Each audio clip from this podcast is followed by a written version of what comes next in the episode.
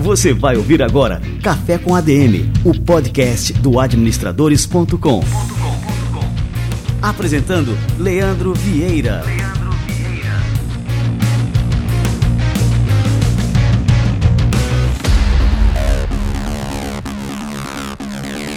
Fala galera, está no ar mais um Café com a DM, a sua dose de cafeína nos negócios. Estamos começando o nosso episódio número 310. E no episódio de hoje você vai saber tudo sobre estudar fora do Brasil. O sonho de grande parte dos jovens é ter uma experiência enriquecedora de intercâmbio, mas muitos esbarram em obstáculos como custo ou também falta de conhecimento sobre o assunto. Para dispersar todas as dúvidas e mostrar que não precisa ser rico para estudar fora do Brasil, o Café com a DM de hoje recebe o Matheus Tomoto, que tem passagens em instituições como Harvard, MIT e Oxford. E ele também é fundador da Universidade do Intercâmbio, ou seja, ele sabe tudo sobre esse assunto. Então fica ligado que daqui a pouquinho o Matheus Tomoto chega por aqui. Pessoal, no dia 29 de novembro, anota aí na sua agenda, a gente vai promover a edição de Campinas da Expo Consult. Em agosto a gente esteve em Belo Horizonte e agora a gente vai levar esse super evento de negócios para pertinho de quem mora em São Paulo. Tem muita coisa sendo planejada e ainda não posso adiantar por aqui, mas vai ser um evento espetacular, uma oportunidade única de adquirir conhecimentos e ampliar o seu network. E você pode ir sem pagar um centavo pela entrada. Assinantes do Administradores Premium podem participar gratuitamente. Então acesse agora o nosso site, torne-se parte da maior comunidade de aprendizado e negócios do Brasil, acessando administradores.com.br cine para você poder se tornar assinante do Administradores Premium e garantir a sua entrada na Expo Consult em Campinas. E fique de olho no e-mail que você vai utilizar no cadastro, que é por lá que a gente vai mandar todas as instruções para que a sua inscrição gratuita seja efetivada. Se você não receber, dê uma conferida na caixa de spam ou entre em contato com a gente pelo chat do site, ok? Bom, vamos nessa que eu quero ver você em Campinas no dia 29 de novembro. Confira também a programação do evento em expoconsulting.com.br. A Expo Consulting é realizada pelo administradores.com em parceria com o portal ERP.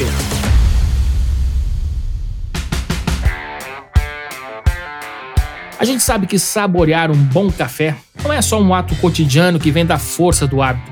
É uma experiência que agrega aromas, sabores e memórias se você é como eu e tem uma verdadeira paixão por cafés especiais, você precisa conhecer a Vero, um clube de assinaturas para quem quer ter acesso a cafés especiais inéditos todos os meses, direto de pequenos produtores.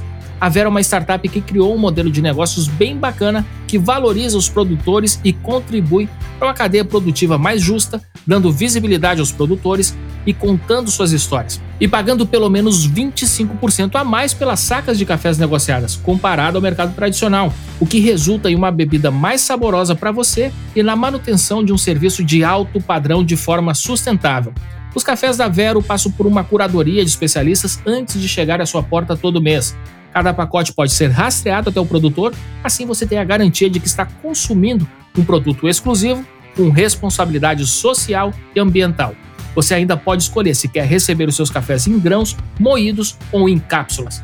Assine agora o Clube Vero e ganhe 15 reais de desconto em qualquer um dos planos. Acesse vero com dois os ponto café barra podcast café com ADM. Eu agora vou repetir. Lembra que Vero é com dois os, tá ok?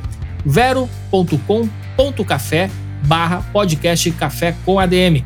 Tudo junto e sem acentos e aplique o cupom Café com ADM na hora do checkout. Todas as informações e o link com o cupom vão estar aqui na descrição do programa. Vem com a gente desfrutar dos melhores cafés especiais com a Vero. E por falar em Vero, eu já vou aqui fazer o meu cafezinho super especial com os grãos da Vero para receber aqui essa fera, Matheus Tomoto.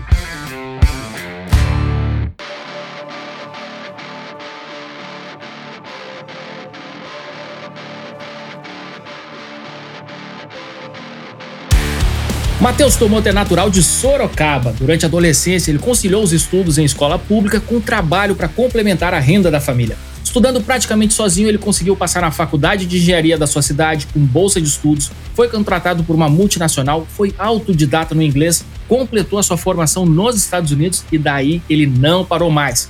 Além de estagiar no MIT, seus projetos de pesquisa foram aprovados nas 10 melhores universidades norte-americanas incluindo na prestigiada Harvard, ele foi Fellow Research. Em 2017, ao lado de Diego Damasceno e Vinícius Nunes, Matheus fundou a Universidade do Intercâmbio, já ajudou cerca de 25 mil estudantes em todo o Brasil a alcançarem seus objetivos em grandes universidades e trabalhos internacionais. Matheus Tomoto, cara, que honra te receber por aqui pela segunda vez. Seja muito bem-vindo ao nosso Café com a DM. Tudo bem, meu querido? Fala pessoal, tudo bem? É sempre um prazer estar aqui e eu fiquei feliz porque se chamou pela segunda vez é que o primeiro deve ter sido bacana, deve ter ajudado a galera, né? E muita coisa aconteceu. Você lembra quando foi o primeiro? O primeiro, eu tô com ele aqui, foi o nosso episódio número 30, publicado em 28 de abril de 2017. Cara, já estamos Faz aí. muito tempo. Olha, Quase mais... cinco anos depois, né? Exatamente. Não, mais de cinco anos já, cara. Mais de cinco anos, né? Daqui a pouco seis anos já daquela conversa. E que foi uma conversa que me impressionou muito, Tomoto, né? Toda a tua história de vida, esse teu fascínio, né? Pelo mundo do conhecimento, dos estudos, das experiências internacionais. E foi um episódio que marcou muito aqui a nossa audiência também no Café com a DM. Então achei super positivo, né? Esse seu retorno, porque de lá para cá você vem desenvolvendo um trabalho que vem impactando muita gente, né? E eu queria que você contasse, né, de lá para cá, o que que rolou debaixo dessa ponte aí, cara? Rapaz, onde a gente parou o último papo? Se era 2017, eu tava indo para Harvard. Exatamente, exatamente. Tu tava ali na sequência ali, logo ali tu já tava embarcando. É, 2017 eu estava indo para Harvard, foi muito legal. A gente desenvolveu um projeto de inteligência artificial para análises climáticas na atmosfera e estratosfera. Então, o negócio de pesquisa é isso, né? A gente cria tecnologias que não existem no mundo. A gente criou um, um protótipo que depois virou até meio ferramenta governamental de diversos países, França, China, etc., e o próprio Estados Unidos para analisar como que os países estão poluindo o meio ambiente, o que, que eles estão jogando na atmosfera e estratosfera. E quando eu fui para lá, a gente já estava começando a receber muita gente nas mídias sociais, né? Que, que eu tava ficando forte no Instagram, nas mídias, TikTok. Não, TikTok no, no YouTube, não tinha TikTok ainda, depois. TikTok veio bem depois, né? E já tava começando a dar uma pivotada, porque até lá eu tava trabalhando muito com educação. E nessa época que eu recebi esse aceite em vários jornais, a galera começou a me perguntar sobre intercâmbio. Como que um jovem pobre, um jovem simples, né, quem não era rico, poderia ir para fora e daí a gente abriu uma empresa que foi a Universidade de Intercâmbio para falar sobre bolsas de estudos e ajudar brasileiros, principalmente de classe C, classe D, classe E, que não são ricos, não estudaram nas melhores escolas, como eles poderiam ir para fora. Né? A gente já ajudou mais de 20 mil brasileiros a ir para fora nesse período e estamos preparando mais 110 mil para ir para fora nos Nossa, próximos cara. um ano, um ano e meio, que é a galerinha que está no nosso preparatório. e antes da gente. Segura aí, segura aí. E aí, cara, a gente criou uma metodologia que a gente chamou de M60 são os melhores 60 caminhos para brasileiros comuns irem para o exterior. E aí eu fui testar essa metodologia, né? Daí eu apliquei para Oxford, passei em Oxford, fui estudar em Oxford.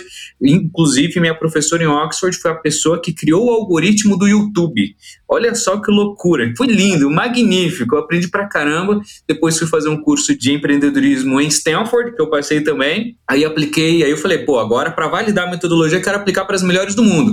Que essas mais famosas já foi. Estados Unidos já foi, né? Europa, melhor da Europa, Oxford já foi. Apliquei para melhor da França, melhor da Austrália, melhor da China, melhor do Japão passei em todas, daí começou a pandemia e aí eu voltei para o Brasil para ficar com a minha família e acabei ficando para cá desde então. Cara, é, é fantástico. E o que é interessante é que você é formado em engenharia, né? A sua formação, a sua primeira formação, você circulou por várias áreas do conhecimento. Essas experiências internacionais não são necessariamente apenas na área de engenharia.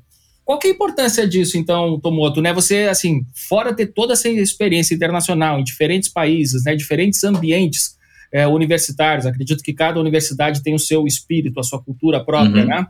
Mas qual é a importância, então, dessas diferentes referências, né? Tanto nas áreas do conhecimento, como essas experiências também, né? Em diferentes culturas, diferentes países. Como é que você falaria para a turma aí da importância disso? Boa, boa. Eu acho que a gente está num momento de mundo em que a gente não pode mais se prender a uma coisa só. Né? E é interessante a gente ver como as gerações mudam, né? como o ecossistema muda, porque na época dos nossos pais era exatamente o contrário, o foco era muito importante. Eu ficar numa empresa fazendo a mesma coisa e cada vez se tornando um especialista naquilo por 40 anos, cara, era muito legal, né? Na época dos nossos pais, avós, até tinha aquela pegada da pessoa que era mais velha e tinha um conhecimento que só ele sabia fazer na empresa, daí muita gente fazia isso de propósito para não ser demitida, tinha uma estratégia. Hoje é diferente, né? Porque muito do conhecimento hoje já é democrático. Você consegue achar em 30 segundos no Google, né? Então a gente percebe que talvez a parte do conhecimento em si não seja mais relevante, mas como você junta diversas peças de conhecimento com inclusive experiências que você vai tendo em outros lugares. Isso é algo que eu gosto bastante da educação internacional, ela é sempre prática. 100% das vezes ela vai ser prática. Isso traz uma vivência muito maior e acho que é o que me ajudou, porque hoje eu consigo transitar por, como você falou, né, por várias áreas. É, esse final de semana eu estava dando uma palestra do lado do presidente da IBM, eu, o presidente da IBM e mais uma palestrante discutindo o futuro do Brasil, né? Na semana anterior eu estava numa reunião de empresários falando sobre criptomoedas, blockchain e como que a gente utiliza isso junto com games, que hoje é um mercado é, multibilionário, né, para a gente transformar a educação e criar mais segurança para sistemas de informação. Então, aí eu tenho uma empresa de intercâmbios, aí mídias sociais, e eu percebo, sabe, que cada vez mais eu tenho me distanciado da engenharia propriamente dita, junto com toda essa base. Foi muito legal essa toda essa base para eu me encontrar e perceber que eu não era só um engenheiro eu poderia ser muito mais e hoje eu me sinto super feliz, cara. Eu brinco com a minha galerinha, eu sou o cara mais feliz do mundo porque eu me encontrei, faço o que eu gosto, adoro ajudar as pessoas e consigo, né? Eu gosto de, de estar em várias, em várias áreas, sabe? De não me definir. Cara, que bacana. É, quando a gente começou aqui o bate-papo, antes de começar a gravar, aí assim, a gente comentou que a gente se fala a cada dois anos, né? Temos que nos falar mais, mais a miúde aqui, viu, viu Tom? E aí eu comentei que você não mudou nada, cara, que você não muda, você continua com o mesmo aspecto jovem, né? Com esse espírito jovem. E eu comentei isso, deve ser a convivência com os jovens, né? Que você faz esse trabalho né, de corpo a corpo mesmo aí, junto com a juventude. Só que aí, cara, vou perguntar aqui a tua idade, que eu não sei, eu já esqueci aqui, tomou quantos anos você tá? Não, eu tô com 67 anos, né? Daí eu, eu já falo aqui meio É, é o sensei, né? Brincadeira, brincadeira. Mas hoje eu também tô, já tô com cabelo branco aqui, eu tô com 31. 31, ó, não parece, viu, Tomoto? é, mas assim, eu queria voltar para essa questão de quando você era jovem e você teve essa primeira experiência internacional. Eu, eu gostei que você já falou quando você era jovem. Velho, olha aí. Mas... você continua jovem aí, Tomoto. Mas quando você era mais jovem, ali, nessa sua primeira experiência internacional, eu acredito que você ainda estava naquele processo de formação da sua profissão né? E você não enxergava com clareza é, todos esses caminhos né, que a sua vida iria tomar. Em algum momento isso pesou para você, assim, o fato de você estar tá trilhando aquele caminho profissional, se formando, enfim, tendo aqueles melhores estágios no exterior. Você poderia hoje estar tá trabalhando, por exemplo, em uma multinacional, um cargo executivo, tudo uhum. mais. Bom, aí eu não sei em qual ponto da sua carreira deu essa virada, né? E se algum ponto essa decisão foi difícil para você, Tomoto, né? De, enfim, abrir mão daquela carreira que iria ser excelente, né, sem dúvida, mas por conta desse caminho empreendedor, com o propósito de ajudar pessoas tal. Como é que foi na hora de colocar isso tudo na balança? Putz, cara, essa pergunta é muito difícil e me lembra do meu passado, algumas situações que foram muito complexas para mim, mas você é muito bom, cara, como entrevistador. Você pegou um negócio ali, ó, que eu acho que tem um bom aprendizado ali. Foram dois momentos para mim, Leandro, primeiro foi quando eu tinha 23 anos de idade, estava no meu terceiro, quarto ano de engenharia no Brasil, ainda não tinha ido para o exterior, e eu me sentia um fracassado. Minha autoestima era zero, assim. Eu me sentia o cara mais burro da sala. E não é porque eu tinha algum problema, tipo depressão, alguma coisa de saúde mental, era porque tudo que eu tentava fazer dava errado. Então, eu entrei na faculdade, eu fiquei três anos, cara, acordando quatro e meia, cinco da manhã, toda semana para entregar currículo nas empresas. Três anos seguidos, sem faltar uma semana. Eu sempre fui muito disciplinado, esforçado. Nenhuma empresa me chamou para nenhuma vaga de engenharia. Eu me esforçava para ser o melhor aluno da faculdade. E mesmo assim eu não conseguia nenhum estágio, nenhuma iniciação, não conseguia nada. Parecia que eu estava me esforçando. E esse foi um momento que minha mãe me ajudou porque minha mãe percebeu que cada vez mais eu tava. É, quando a gente não consegue conquistar as coisas na vida, parece que a gente fica meio sugado, né? Hoje eu tô com uma energia, sorrio, pô, me divirto. Eu tava sugado, eu tava. Eu parecia um espantalho, assim, eu tava morto por dentro. E minha mãe percebeu isso e ela me deu um conselho de vida que me ajudou nessa primeira etapa, eu já falo da segunda. Ela falou: Matheus, por que, que você não tenta sair do Brasil? Por que, que você não tenta alguma coisa em outro país? E para mim, de classe baixa, de uma família super simples, era algo inimaginável. Eu nunca tinha viajado para outra cidade, né? Quanto mais outro país. Mas foi uma sementinha que chegou ali e que para mim foi muito relevante e que marcou o início da mudança da minha vida, Leandro. Foi complexo, porque eu tive que aprender inglês em três meses, eu venho de escola pública, não tinha nada disso, né? Tive que aprender muita coisa muito rápido, Precisei dar um intensivo nisso, mas consegui uma bolsa de 100%, fui estudar no exterior de graça, e daí veio tudo que veio que a gente já falou aqui, né? MIT, Harvard, Stanford, Oxford, empresa, etc. Mas teve um segundo momento, que foi quando eu estava em Harvard, ali para 2017, e que eu achava que aquilo era o meu ápice da vida. Meu, brasileiro, de origem simples, da periferia, chegou em Harvard e agora eu sou pesquisador em Harvard. Eu trabalho em Harvard, ganho um salário em dólar estratosférico, que talvez CEOs de empresa ganhem no Brasil hoje. E eu ganhava, né, recém-formado ali e tal eu me sentia muito bem. E eu estava num time muito bacana, a galera me ensinava muito. O Scott, que foi o meu mentor lá, meu coordenador, ele, eu tinha reunião com eles toda semana, o cara super compreensivo. Tomoto, você decide o que você quer fazer, se você quer fazer PHD, se você quer ser pesquisador, se você quer ser engenheiro do laboratório, se você quiser mudar de projeto. Então tinha uma liberdade lá, cara, que eu me sentia muito acolhido. A galera fala que americano é frio e tal, a minha galera, a galera que eu tava lá não era. Criei uma segunda família. E nessa mesma época, eu tinha recebido uma proposta para trabalhar num projeto da NASA, da Agência Espacial Americana. Eu estava muito na engenharia. Por algum motivo, depois de dois anos, não que eu não gostasse de engenharia, mas começou a despertar em mim algo que vinha desde a minha adolescência. Eu estudei numa escola ruim. Muita gente no Brasil continua estudando nessas escolas ruins. E se eu pudesse ajudar essa galera.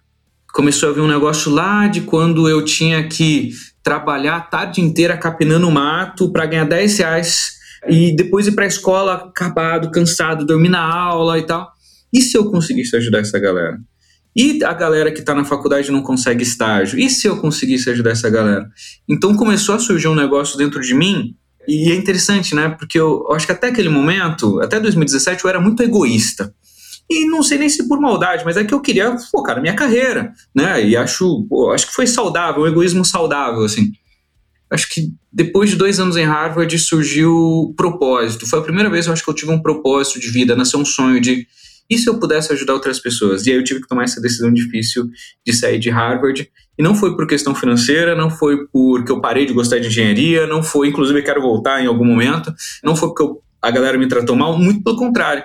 Acho que surgiu uma outra paixão e foi difícil, mas eu precisei tomar essa atitude. Eu acho que eu seria infeliz na minha vida se eu não tivesse feito isso. Né? E hoje estamos aí na internet, estamos aí ajudando muita gente. Hoje nas minhas mídias sociais passam mais de 20 milhões de pessoas, Leo. É muita gente, cara, muita gente mesmo. E, cara, é um impacto fenomenal. Com certeza. E o que eu acho interessante é que o caminho do conhecimento, ele também é o caminho do autoconhecimento. Né? Você vai é se verdade. descobrindo. E nessas descobertas é aí que você toma essas decisões que são difíceis de serem tomadas, né, mas que fazem toda a diferença na nossa vida, na nossa felicidade, enfim, na marca que a gente vai deixar por aqui, né? Bom, eu fiquei até arrepiado aqui, mas, mas dando sequência, me diz uma coisa. Nessa época que você fez né, o intercâmbio, a gente tinha um programa aqui no Brasil que era fantástico, chamado Ciência Sem Fronteiras, né, que era para alunos de graduação. Desde 2017, esse programa ele só atende aos alunos de pós, né? Mesmo sem o apoio aí do, Ciências Sem Fronteiras, você acha que é possível né, alguém conseguir fazer um intercâmbio independente de ter uma renda familiar para se manter fora? Essa pergunta é boa, né? Porque sempre que a gente fala de ir para fora, a gente esbarra na questão financeira. E o mundo mudou, né, Leandro? nos últimos 10 anos, é só a gente olhar os dados, a gente percebe o aumento de brasileiros no exterior. Não só isso, tudo que existia de bolsas nessa época, hoje existe cinco vezes mais, dez vezes mais, vinte vezes mais. Então, Ciências Sem Fronteiras ajudou quantas pessoas? 100 mil pessoas? 100 mil brasileiros? 110 mil brasileiros? A meta era 100 mil brasileiros, mas acho que foi um pouquinho mais, 110, 112, não lembro exatamente o número. Foi massa, né? Hoje, se a gente pega só 2022, vão abrir 450 mil bolsas de estudos para brasileiros só em 2022. Então, quatro vezes mais, né? O que foi mandado em anos de Ciências Sem Fronteiras, tá? Em anos de Ciências Sem Fronteiras. Então, só em 2022 abriram 450 mil bolsas de estudos Estados Unidos, Canadá, Europa, Oceania, Ásia. Então, não só existem mais oportunidades, como essas oportunidades também ficaram mais acessíveis, porque hoje a gente tem algumas bolsas de diversidade. E quando a gente pega uma universidade como Harvard, por exemplo, universidade de ponta, hoje elas têm essa preocupação de não ter só norte-americanos lá.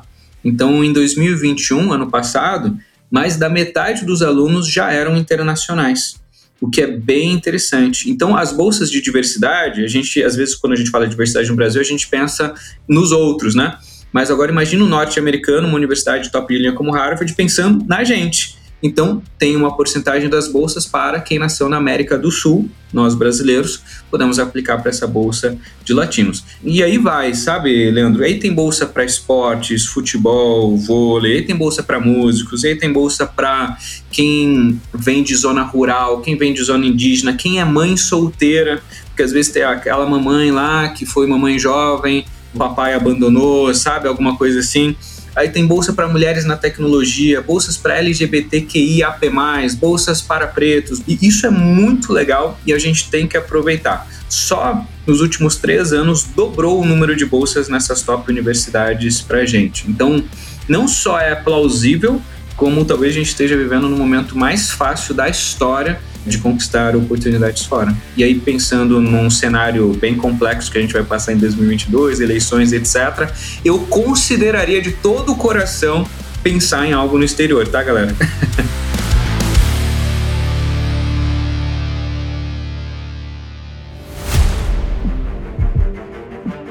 E você considera mesmo com essa questão de alta do dólar, né? Porque afinal, assim, se a gente fala de, sei lá, quatro anos atrás, a gente tinha um dólar a três reais, né? Mais ou menos. E agora estamos a cinco, às vezes bate cinco e meio, quase seis. Isso não diminuiu procura por esses programas no exterior? Como é que ficou essa questão dessa demanda para ir para fora, Tomoto? Legal. O interessante é que o dólar não necessariamente ele aumentou, né? Foi o real que perdeu o valor. Então, se existia uma bolsa de 300 mil dólares, ela continua sendo uma bolsa de 300 mil dólares. É, então, se eu passo na oportunidade fora, a bolsa é a mesma. E se eu me preparo bem para uma bolsa de 100%, o dólar não interfere. No máximo ali no comecinho da jornada para pagar visto, para pagar passaporte, passaporte é em real, né? Mas para pagar passagem aérea, que às vezes é dolarizada, só isso. O restante, a bolsa não mudou, né? Então faz sentido. Então, o que existia de bolsa continua, foram criadas outros tipos de bolsa e o dólar acaba não tendo essa interferência quando a gente pensa nesse cenário. Então, beleza, que é bom para a galera ficar ligada, né? Que também não é um obstáculo a mais, né? A questão do dólar. Ia te perguntar uma coisa, cara, é, com relação à escolha da escola, né? O que, que a gente deve levar é, em conta na hora de escolher uma escola para aplicar, se existe uma estratégia específica para cada tipo de escola, para cada tipo de programa, ou isso no geral é o mesmo padrão né, do que a gente tem que dominar ali para ter sucesso na candidatura? Essa pergunta é muito boa, porque como a gente está falando de bolsa, existe um perfil para essa bolsa. A gente está falando dos perfis, né? Vão ter bolsas para esportistas, bolsas para quem tem perfil de liderança, bolsas para diversidade, bolsa para quem quer empreender, bolsa só para ter ideia, porque tem concurso de ideia, você ganha bolsa. Então tem muito tipo de bolsa. E cada universidade ou cada escola vai valorizar uma coisa. E esse é um conceito diferente do que a gente vive no Brasil. No Brasil, a gente vive muito o conceito de ranking ou do que os meus pais falam para eu fazer. Ou a gente vai procurar o ranking e ver o ranking das top universidades. E a gente não percebe, mesmo no Brasil, que se eu estou indo para uma universidade pública, por exemplo, uma universidade pública em São Paulo, talvez ela tenha um perfil mais acadêmico. Talvez eu que queira trabalhar na indústria ou queira empreender, talvez eu não me dê bem nessa universidade que fica insistindo para fazer mestrado, doutorado e fica publicando artigo científico para eu virar pesquisador e professor. Mas é um perfil que a universidade gosta. Talvez a outra universidade seja exatamente o contrário, foca demais em empreendedores. Vamos abrir empresa, vamos aumentar capitalismo na veia. Mas eu não gosto de capitalismo, eu quero ser pesquisador. Aí a outra é focada em humanas, a outra só na área da saúde. Aí o cara, na universidade eh, só da saúde vai o cara querer fazer engenharia e aí fica triste. Não é porque a escola é ruim, é que você escolheu mal porque ninguém te avisou isso. Lá fora, eles nem aceitam exatamente para não causar essa frustração no aluno. Então, quando a gente pega uma universidade como Harvard, eu gosto muito de fazer o comparativo com Harry Potter. Não sei o quanto você conhece, Leandro, mas Harry Potter tinha a Grifinória, que era do, da galera liderança, que ia mudar o mundo, né? E etc. Então, Harvard tem um perfil Grifinória.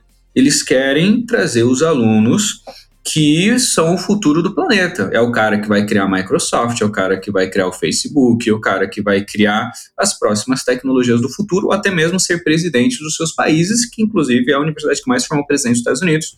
Né? Quando a gente pega uma universidade como Oxford, a gente já vê uma pegada diferente, porque Oxford formou grandes pensadores da humanidade. Por exemplo, o escritor de Alice no País das Maravilhas, é formado em Oxford. O escritor de Senhor dos Anéis, essa galera é tudo formada em Oxford. Tem uma água que eles bebem lá que dá essa imaginação magnífica para a galera escrever essas top histórias, né? Então, a própria J.K. Rowling, né, de Harry Potter, é da região, é da galerinha ali. Então, quando a gente começa a perceber isso, a gente começa a fazer uma estratégia, primeiro baseada em perfil. O que a universidade está buscando? Aqui tem uma sagacidade da aplicação que demora para a gente pegar. É, e aí eu consigo fazer aplicações mais assertivas. Então, eu sou o cara mais da tecnologia, pô, MIT. Eu sou o cara das startups, vamos para Stanford, Vale do Silício. É separado dessa maneira. Eu sou mais defensor da diversidade, LGBT, etc. Tem universidades como Tufts que adoram essa galera e dão bolsas excelentes para esse pessoal. Então, cada universidade tem meio que aquele padrão de aluno que eles gostam de selecionar, porque eles fortalecem a cultura e todo mundo acaba se entendendo ali e voa. Né? Eu acho que essa é a primeira parte da estratégia. A segunda parte da estratégia é ter um autoconhecimento bom para saber o que, que você pode agregar para essas bolsas de universidades. Porque teve um aluno meu que acabou de passar em 28 universidades nos Estados Unidos, né? muitas delas com bolsa de 100%.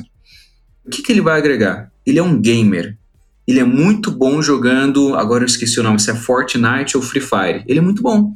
E a universidade quer trazer ele porque está criando uma bolsa para gamers. É isso. Então, só que descobrir esse seu talento, digamos assim, tem uma complexibilidade. Então, primeiro você tem que entender o que as universidades estão pedindo, segundo, você tem que saber o que, que você pode oferecer. Uma bolsa de 100% hoje, Leandro, ela vale ali em torno de 3 milhões de reais. Né? Obviamente você não recebe isso na sua conta, mas você vai estudar de graça se você fosse pagar o que você pagaria. Pô, o que, que você vai oferecer em troca para valer isso? E aí, às vezes, a galera começa a imaginar coisas estratosféricas. Putz, eu preciso criar um foguete, eu preciso achar um, um planeta, eu preciso criar uma inteligência artificial que consegue hackear é, uma estação de energia da Noruega. Não, pô. Às vezes é o detalhezinho. Pô, o menininho jogava três horas por dia Free Fire ou Fortnite, não lembro o jogo. Pô, conseguiu a bolsa. A outra menininha lá eu estou falando de casos de alunos meus, tá? Sem startups, era muito boa cozinhando. Ela gostava de cozinhar, tinha até um Instagramzinho que ela postava lá os docinhos que ela fazia. Cara, passou numa bolsa super maneira porque ela cozinhava bem. O outro, um, um outro aluno meu, ele estava no terceiro ano do ensino médio, ele viu que na, ao redor da escola dele tinha muitos cachorrinhos abandonados ele fez um dia de adoção de animais. Ele gerenciou isso e foi o suficiente para fazer ele passar na bolsa. Então, o outro, com 16 anos, já tinha feito duas startups. É, esse autoconhecimento e a coragem para vivenciar aquilo que você acredita que faz sentido para você, eu acho que aí a gente já começa a ir para um caminho bacana de boas estratégias para aplicação para bolsas e universidades fora, principalmente no momento em que a galera tem tanto medo de errar que congela. Então, só de você ter coragem de tentar alguma coisa já é muito super bem visto. Fantástico, cara. Agora eu queria falar sobre o perfil né, do aluno, né? O que, que ele tem que fazer durante a sua faculdade, durante a sua formação, se ele tem um plano de ter essas experiências no exterior. Então achei interessante que aqui você começou a citar todas essas atividades extracurriculares, extra classe, isso aí está fora da faculdade, né? É, e o quão isso é importante, como, como que isso é valorizado. Mas assim, e dentro da faculdade, dentro do nosso processo de formação, o que, que a gente tem que estar tá atento para aumentar também as nossas chances de ser aprovado? Se eu fosse criar um checklist para a galera que está assistindo, vou deixar meio que um planozinho de ação para vocês, tá? Primeira coisa, qual país vocês querem ir? E cada país já tem uma pegada diferente. Tem gente que gosta de Canadá, tem gente que gosta dos Estados Unidos, tem gente que fala, nunca vou para os Estados Unidos, mas iria para o Canadá, ou Europa, etc. Segunda coisa, hoje existem 60 caminhos para você ir para fora. E aí você tem que decidir qual desses caminhos faz mais sentido para você. É um caminho estudantil? Ensino médio, faculdade, mestrado, doutorado, especialização, extensão, técnico, profissionalizante. É um caminho profissional? estágio, estágio de curta duração de férias, né? Trabalho, etc. Quero me mudar para sempre, green card, né? eu já penso alguma coisa de maior longevidade, mais longo prazo. Quero só turistar, quero só passear. Pô, então vou pensar num intercâmbio gratuito que eu consiga ficar um mês na Tailândia de graça. Quero aprender idiomas, né? Então vamos escolher isso daqui qual dos 60 caminhos faz mais sentido para vocês. Tem tudo nas minhas redes sociais, tá, galera? Quem quiser depois dar uma olhada, Matheus Tomoto tem tudo lá. Terceiro, como que a gente vai financiar esse negócio? A gente vai com bolsa, se for estudo é com bolsa. Se for em alguma oportunidade profissional, vai ter um salário. Se for algum intercâmbio de idiomas, não recomendo você pagar 40, 60 mil numa agência. Por quê? Em mais de 70 países tem programas que são gratuitos hoje para brasileiros, você consegue fazer um intercâmbio de inglês de graça. E aí vai. Né? Como que você vai financiar esse negócio? Com isso, a gente consegue ir para a parte de preparação que o Leandro perguntou. Quais documentos ou o que, que eu posso usar para fortalecer essa aplicação? Toda bolsa sempre vai pedir prova. E essa prova vai ter principalmente dois conteúdos que eles vão analisar: sua capacidade de interpretação de texto e sua capacidade lógica. Não vai cair física, química, história, nada disso. Interpretação de texto e lógica. Isso daqui é 50% da aplicação. Os outros 50%, aí vem o que a gente chama de extracurriculares, que é tudo que você faz fora da escola, fora da universidade, que é o que demonstra o seu poder de iniciativa e de execução. Pode ser um estágio, pode ser uma iniciação científica, pode ser um curso, pode ser infinito. Esportes, música, infinito. Tá? Uh, a gente vai precisar de um currículo seu e a gente vai precisar de uma redação que você vai contar a sua história e o porquê que você merece uma vaga. Resumidamente e simplificadamente, é isso. Com isso pronto, a gente vai para a próxima etapa. Né? Quais universidades eu consigo aplicar ou quais programas fazem sentido para minha realidade? E aí vai ter gente que vai querer 10% de bolsa porque tem uma família bacana que vai pagar os outros 90%. Tem gente que precisa de 100%. Tem gente que precisa de mais de 100%. Teve um aluno meu que passou numa bolsa linda de 100% nos Estados Unidos, só que ele não tinha dinheiro para pagar a passagem aérea. Então, a gente precisou conquistar mais uma bolsa só de passagem aérea, a gente chama de bolsa complementar, mais uma bolsa de hospedagem para ele morar dentro da faculdade, mais uma bolsa de alimentação. Aí a gente começa a criar estratégia financeira depois que a gente já tem essa preparação e aí a gente envia para a galera. Cara, tá dando aqui uma aula para mim, eu tô impressionado aqui, viu, Tomoto? E a turma vai tirar muito proveito disso. É, eu achei interessante que você falou na questão das agências de intercâmbio, e aqui é só a fofoca que eu vou fazer, né? Que eu acompanho o teu trabalho e eu vejo que volta e meia tu dá umas alfinetadas aí nessa galera aí. Ah, não é por maldade, é porque são públicos, né? Então as agências acabam pegando uma galera que tem muito mais grana. E geralmente é 1, 2% da população brasileira, que é classe A. Né? Então, desde o início a gente começou o projeto para trabalhar com o restante da galera, os 98% que sempre sonharam em crescer de vida mas nunca tiveram esse acesso. É, é só para deixar claro assim as diferenças, né?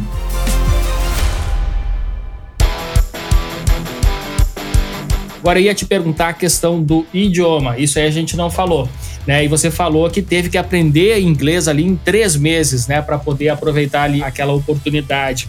E se eu não me engano, você não chegou a passar num exame de proficiência. Você tinha falado isso aqui antes, aqui acho que foi no outro eu reprovei três vezes, cara. É. Mas e aí, como é que a gente se prepara? Qual que é o REC, né, para passar, enfim, nesses exames?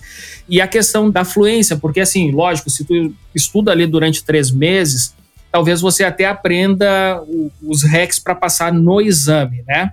Mas para ter a fluência no idioma, você não se sente tão seguro assim para enfrentar né, aquele país ali novo. E aí conta pra gente, assim, qual que é a importância disso, dessa fluência, se essa questão é fundamental, que você tem que estar tá dominando o idioma para poder enfrentar lá os seus primeiros dias, como é que é? Menos de 2% dos programas exigem inglês fluente. Então aqui a gente já começa a ter uma percepção bacana, porque se a gente está falando de um intercambista, de alguém que vem de outro país, fico muito feliz, inclusive, de saber que 98% das oportunidades não requerem que você chegue lá falando de igual para igual, para discursar na frente de sala de aula, etc. Óbvio, quem teve a oportunidade de estudar inglês desde pequenininho, etc., bacana, mas isso não é impeditivo. Né? É, aqui eu gosto de ser bem estratégico e pragmático, Leandro, porque o inglês de verdade eu não acredito que a gente consegue aprender no Brasil, a não ser que você fique literalmente mais de 10 anos numa escola de inglês. Inglês fluente mesmo, porque você nem traduz na mente, só pá, pá, pá, pá, pá, pá, fala igual a gente está falando aqui com uma velocidade razoável. Né? A gente sempre vai conquistar fora. Então, eu acredito que a gente tem que ser estratégico para as provas de bolsas. Então, se eu estou indo para uma prova de bolsa, eu não vou aprender inglês fluente de escola de inglês, eu vou aprender como passar na prova. E isso é possível em 3, 4, 5, 6 meses. Tá? Um cara do zero aprender, porque são hacks de prova, que é diferente do inglês de verdade. Né? É, Para uma bolsa boa, a gente precisa demonstrar um inglês avançado. Só que é um inglês avançado de prova. Tá? Mas a gente tem que lembrar que não tem só as bolsas, né? Não tem só a faculdade, mestrado, doutorado. Então, se a gente pega um estágio fora, pô, inglês intermediário. Se a gente pega um intercâmbio de inglês com bolsa de 100%, aí você pode ou com inglês básico ou com nada de inglês, só sabendo falar hello e water e comida, alguma coisa assim, água, né? Então, é, cada nível de inglês, inclusive, tem programas que podem ajudar você a se desenvolver. Eu, particularmente, para quem está no basicão, é, eu gosto muito de pegar esses aplicativos que tem na Google Store, na Apple Store, tá? Escreve em inglês lá, vai aparecer um monte de aplicativo legal testa uns cinco e pega o seu preferido e manda ver. Ah, mas eu não me identifiquei. Não tem problema, ninguém se identifica 100% com a aprendizagem mesmo, tá? Aprendizagem é, precisa desse esforcinho. 5 a 15 minutos por dia já vai deixar seu inglês suficiente para uma viagem fora. Então não se preocupa e não se cobre da fluência, porque a fluência você vai conquistar só depois que você estiver lá. Passou na bolsa, ou passou no intercâmbio, passou no estágio, seja lá o que for, chega lá, Fica três a seis meses falando com a galera, você vai ficar, sua fluência vai ficar linda no dia a dia. Às vezes a galera se cobra no Brasil, né? Daí acaba nunca aplicando que está esperando a fluência, mas não vai conquistar no Brasil mesmo. Muito bom. É, bom, Matheus, você comentou aqui que você atinge ali mais de 20 milhões de pessoas através das redes sociais. Então, assim, todo esse trabalho que você vem desenvolvendo, né, muito além do negócio em si, acabou também se transformando numa plataforma de grande influência né, que vai além da questão da empresa, né, da universidade, do intercâmbio em si. É, como é que você aproveita, então, essa popularidade para passar a sua mensagem? Qual é a sua preocupação é, com relação, além de fechar os negócios ali, lógico que é um negócio, né? Também existe ali é, um trabalho de orientação muito forte que você faz, né? A turma chama você de sensei, né? Acho super interessante, assim, esse carinho, né? Essa relação de, de mestre e aprendiz, eu acho super bacana. Mas conta aí pra gente, como é que é essa experiência, né? E qual é o impacto dessa mensagem que você tem observado? Eu reforço, Leandro, você é um excelente oh. entrevistador. Acho que nunca ninguém me fez essa pergunta. E é uma pergunta bacana, porque eu acho que eu seria muito infeliz se eu só tivesse uma empresa de intercâmbios. Eu acho que o que me dá paixão, assim, de acordar todo dia é essa galera que acabou essa comunidade, a gente chama de povoado, né? Os povos que querem é, ser mais do que a média, não querem aceitar. A ideia de povo é vários tentáculos, né? Não vou aceitar um caminho que o sistema designou para mim. Não, eu vou pegar o que eu quiser, vou abrir aqui os meus tentáculos, abrir os meus braços para pegar as oportunidades que fazem sentido para mim.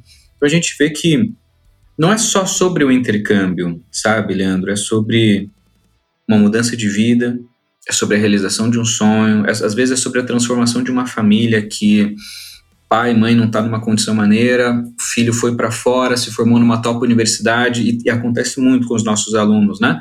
E aí ele começa a ganhar em dólar, aí manda metade do salário em dólar para reformar a casa, o barraquinho que eles tinham ali no Brasil, ou para ajudar na escola do irmãozinho.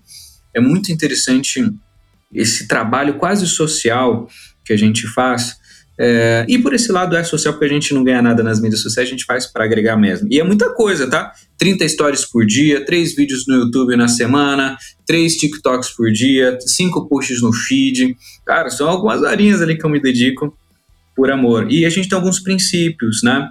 O primeiro é que a gente não pode depender do sistema. Então, Papai Noel não existe, e se a gente ficar esperando alguém nos dar uma mesada, essa mesada não vai chegar. A gente vai ter que estudar e trabalhar por conta própria. A gente bate um pouquinho nos coaches picaretas da internet. Não são todos os coaches, tá? Só os picaretas.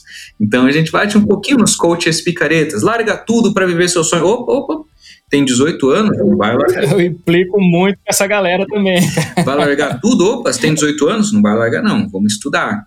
Ah, largar tudo para ser feliz. Opa, opa, opa. Felicidade tem a sua importância, mas ninguém vai ser feliz o tempo todo. É impossível, não existe isso. Vamos estudar, vamos criar o nosso futuro. Eu tenho 30 anos, vou largar tudo para empreender. Opa, opa, opa, vamos criar um plano para você fazer. Vamos fazer os dois ao mesmo tempo. Quando você conseguir ganhar muito dinheiro empreendendo, aí você larga, porque não vai fazer falta. Você tem família, tem esposa, pai, filho, não sei o que lá. Calma, calma. Então a gente acaba trazendo alguns princípios para essa galera que faz sentido. Outra coisa, a gente tem um trabalho com juventude muito legal, Leandro.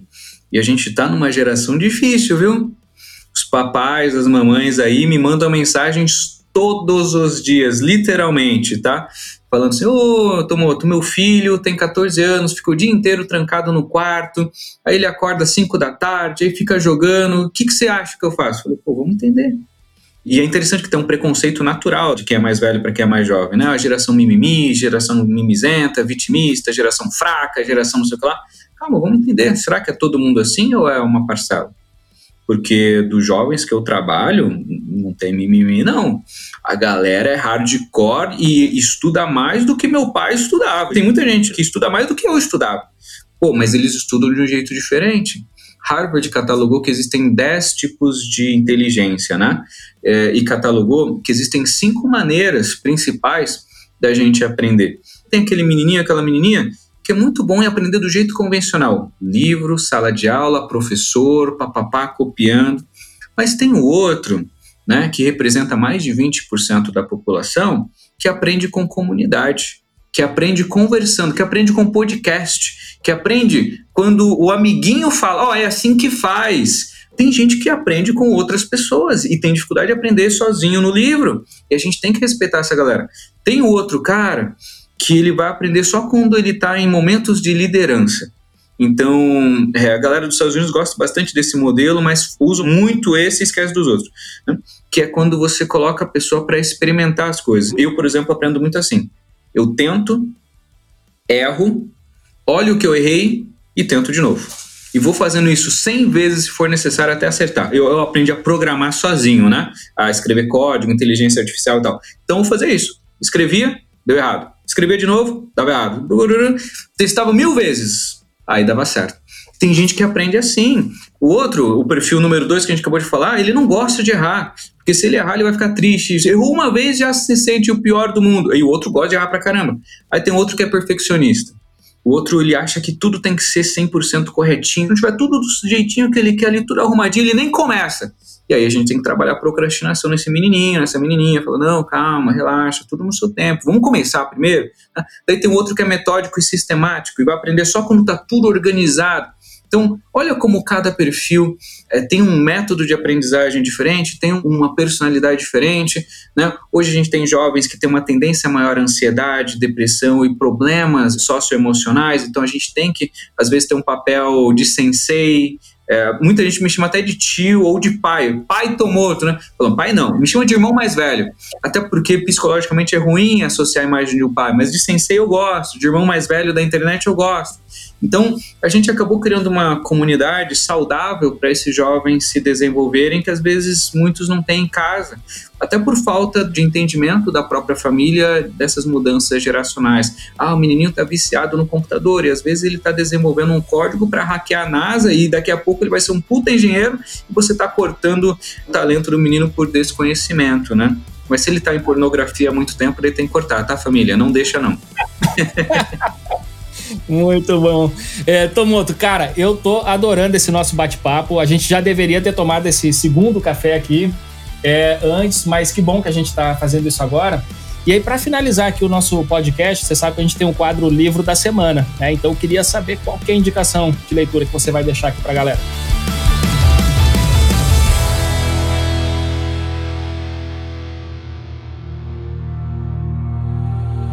Livro da Semana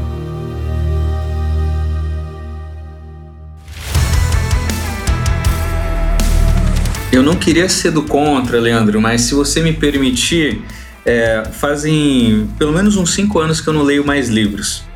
Porque eu vou deixar uma provocação interessante aqui. Se precisar muito divulgar no final, eu divulgo um, mas eu queria deixar pelo menos uma reflexão que eu acho legal. Né?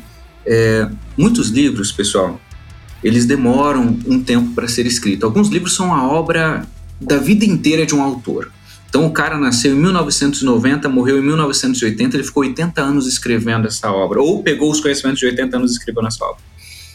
Muita coisa é infinita e vai durar para sempre, mas muita coisa também mudou. E muita coisa que às vezes o, o, cara ficou 20 anos pesquisando e escreveu num livro, talvez hoje não faça mais sentido. O que, que eu faço hoje, Leandro? Eu deixo uma provocação para a galera. Eu pego o que tem de mais atual em mini livros que existem, que são os artigos científicos. Então hoje eu só leio artigo científico. Então muitos desses dados que eu estou falando aqui são coisas que não estão em livros, mas que já foi publicado na Universidade de Harvard, já foi publicado na China, já foi publicado um artigo de algum especialista lá fora. Hoje eu só consumo artigo científico, eu sei que sempre vai ser algo super recente, mas eu vou deixar um livro para não ser totalmente do contra. Cara, eu achei genial aqui a tua recomendação. Assim, foi a primeira vez, em mais de 300 episódios, a primeira vez que alguém recomenda, pô, leitura de artigo científico. Eu achei genial. Mas se tiver um livro, assim, só para complementar, já que é livro da semana, manda aí. Eu vou deixar. E a, e a pegada do artigo não é para pegar coisas complexas, tá, galera? Vou pegar e estudar aqui sobre é, sei lá, sobre as briófitas ou a nova vida em Marte. Não, pô, estuda sobre o seu dia a dia, né? Como educar melhor os filhos, como eu posso aprender mais rápido, como pesquisa essas coisinhas que muita gente procura no YouTube, né? Como fazer tal coisa? Procura um artigo que provavelmente vai ser algo muito mais atualizado e muito mais eficaz para você e com base científica, né? Porque foram uma comunidade de pesquisadores que fez. Mas deixando um livro, eu deixaria o, um livro que eu tenho aqui, Princípios, do Ray Dalio. Eu acho que é um livro bacana, uma recomendação bacana, uma leitura que traz de volta algumas coisas que já foram perdidas há algum tempo na humanidade, que são os princípios, né? Que eu acho que todo mundo deveria ter. Os princípios é aquilo que a gente que você falou agora, né? Tem coisas que não mudam, né? São os princípios.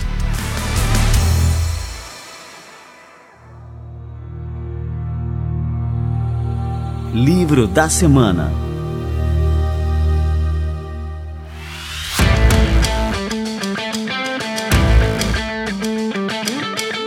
Cara, eu tiro meu chapéu aqui para você aqui, Tomoto, aqui no final dessa entrevista, porque você é um cara fantástico. O seu trabalho, ele é extremamente relevante.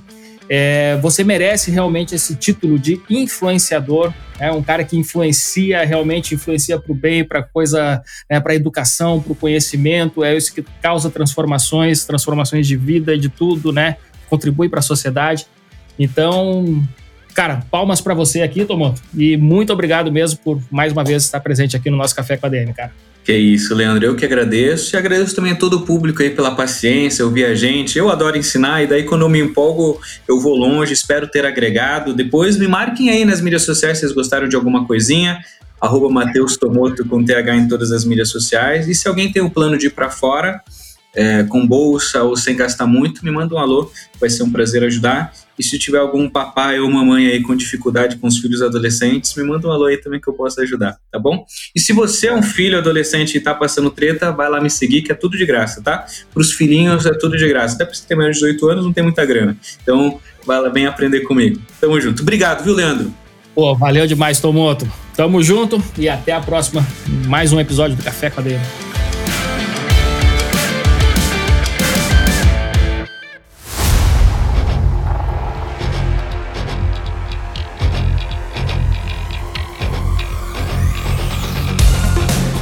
Sensacional, galera! Matheus Tomoto dando mais um show aqui no Café com a DM. A segunda vez que ele passa por aqui. A primeira também foi um espetáculo. E dessa vez aqui o Matheus não deixou por menos.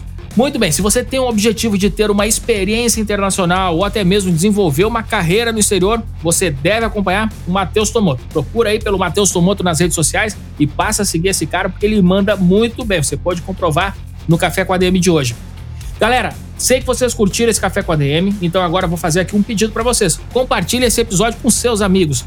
É só fazer o seguinte: tanto no Spotify como no Deezer e em outros aplicativos de podcast, você tem a função de compartilhar. Você escutou aqui o episódio, clica no botão de compartilhar, ele vai gerar um story lindo e perfeito para você compartilhar com seus amigos lá no Instagram. Lembra sempre de marcar o arroba café com ADM e também o arroba administradores, para a gente saber que você curtiu esse episódio, compartilhando com seus amigos, compartilhando conhecimento, tudo que a gente gera por aqui que gera valor para quem quer saber cada vez mais e aprender cada vez mais sobre negócios. Essa aqui é a nossa praia, Café com ADM, a sua dose de cafeína nos negócios. Bom, galera, na semana que vem, então, falar em cafeína, a gente volta com mais cafeína para vocês. Combinados então? Então até a próxima semana e mais um Café com ADM, a sua dose de cafeína nos negócios. Até lá.